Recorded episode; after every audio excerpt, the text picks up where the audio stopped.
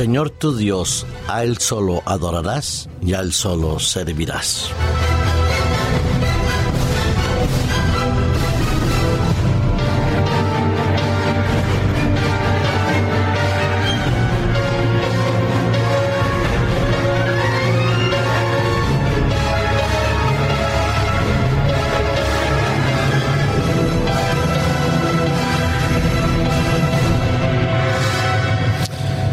Los que hemos tenido la oportunidad de leer, estudiar y convivir con los principios del marxismo-leninismo, comprendíamos en aquellos momentos de nuestra implicación e integración con este tipo de pensamientos y filosofías que lo importante en la sociedad contemporánea debía ser la justicia, la equidad, la libertad, el respeto y también el progreso, el avance la tecnología y sobre todo que no hubiera injusticias sociales, que no hubieran ni ricos ni pobres, simplemente seres humanos con mismos derechos, mismas capacidades y mismas igualdades. Atrayente aparentemente el mensaje del marxismo-leninismo.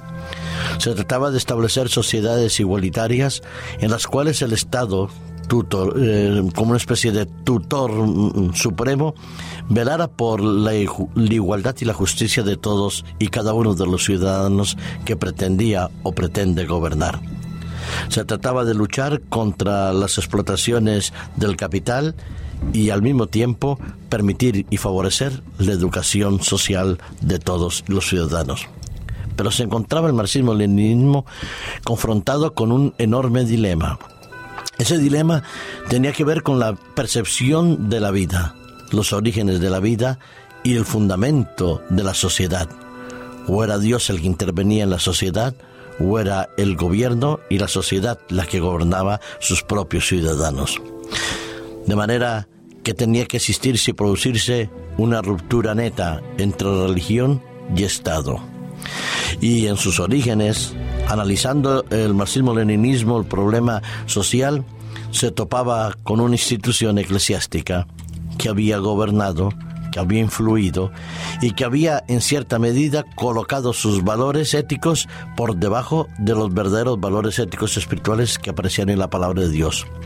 En ese contexto, la Iglesia era un instrumento del poder al servicio del poder, favoreciendo y perjudicando a unos y a otros. Se trataba durante siglos ese eterno dilema de dar a Dios lo que es de Dios y al César lo que es del César. Y la Iglesia, en la época, por ejemplo, zarista, había sido un instrumento a favor y en poder del zar para permitir la explotación de su población. Y en muchos lugares también la Iglesia había jugado un papel persecutor de manera que el marxismo-leninismo parecía dar la respuesta y solucionar los problemas entre Estado y religión. Pero se equivocó, queriendo de cierta manera desenmascarar los abusos del poder eclesiástico, pretendió eliminar a Dios.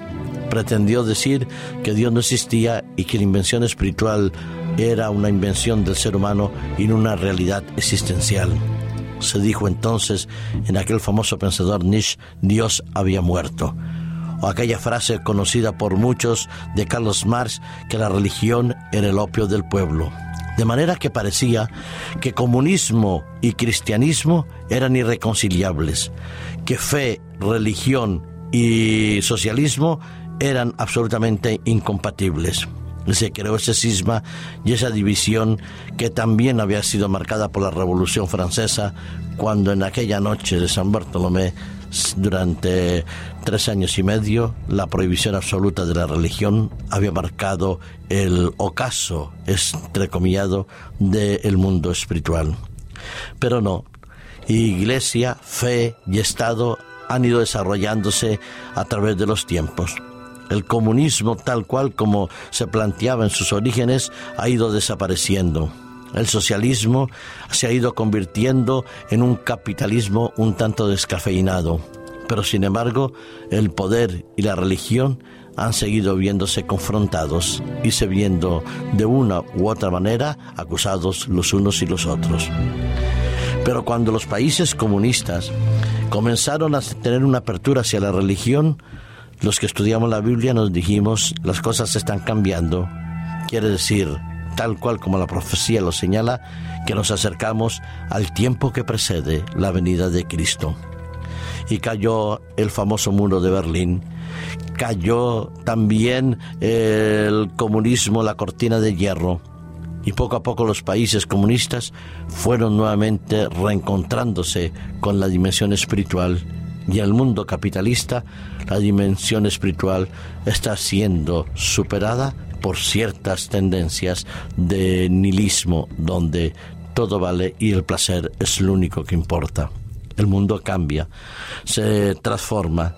Las, las fuerzas de correlación entre religión y Estado toman eh, prismas y carismas un tanto eh, llamativos, como mínimo sorprendentes para aquellos que no estudian el fundamento de la verdadera religión a través de la palabra de Dios.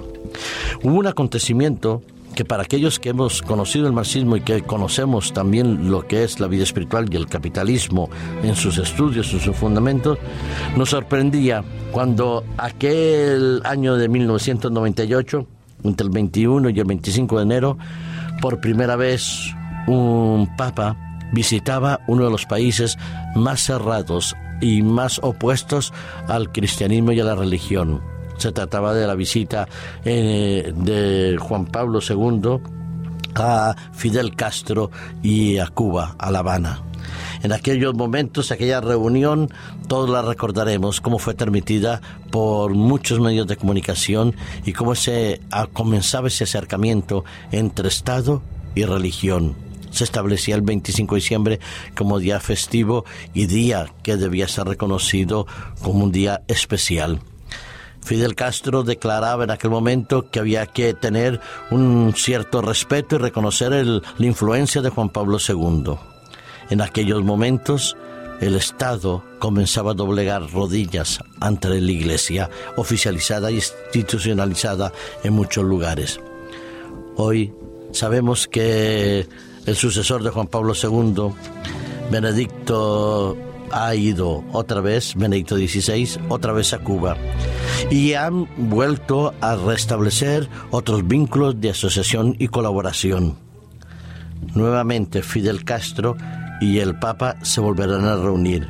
Y me sorprendía una, una declaración de Fidel Castro traída por algunos medios de comunicación, en la cual Fidel Castro reconocía que la unión entre marxistas y cristianos sinceros debía ser fundamental para el, el respeto de los derechos, de las libertades y de la estabilidad y bienestar social.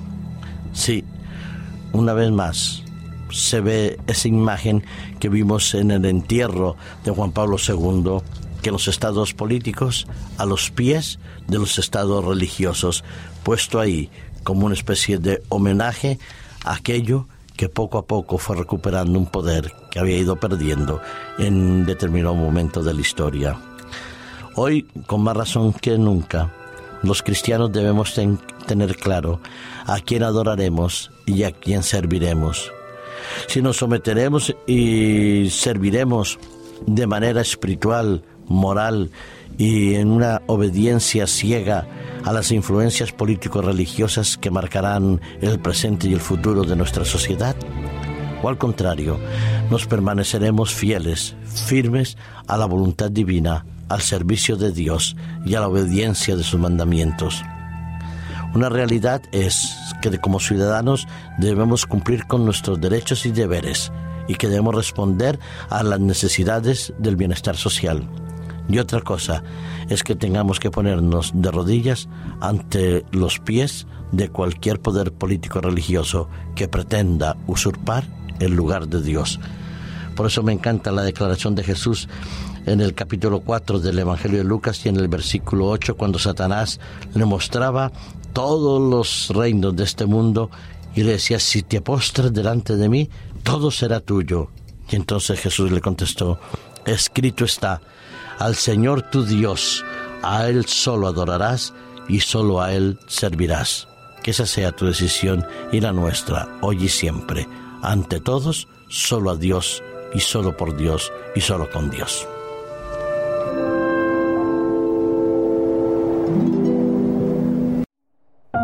Producido por hopmedia.es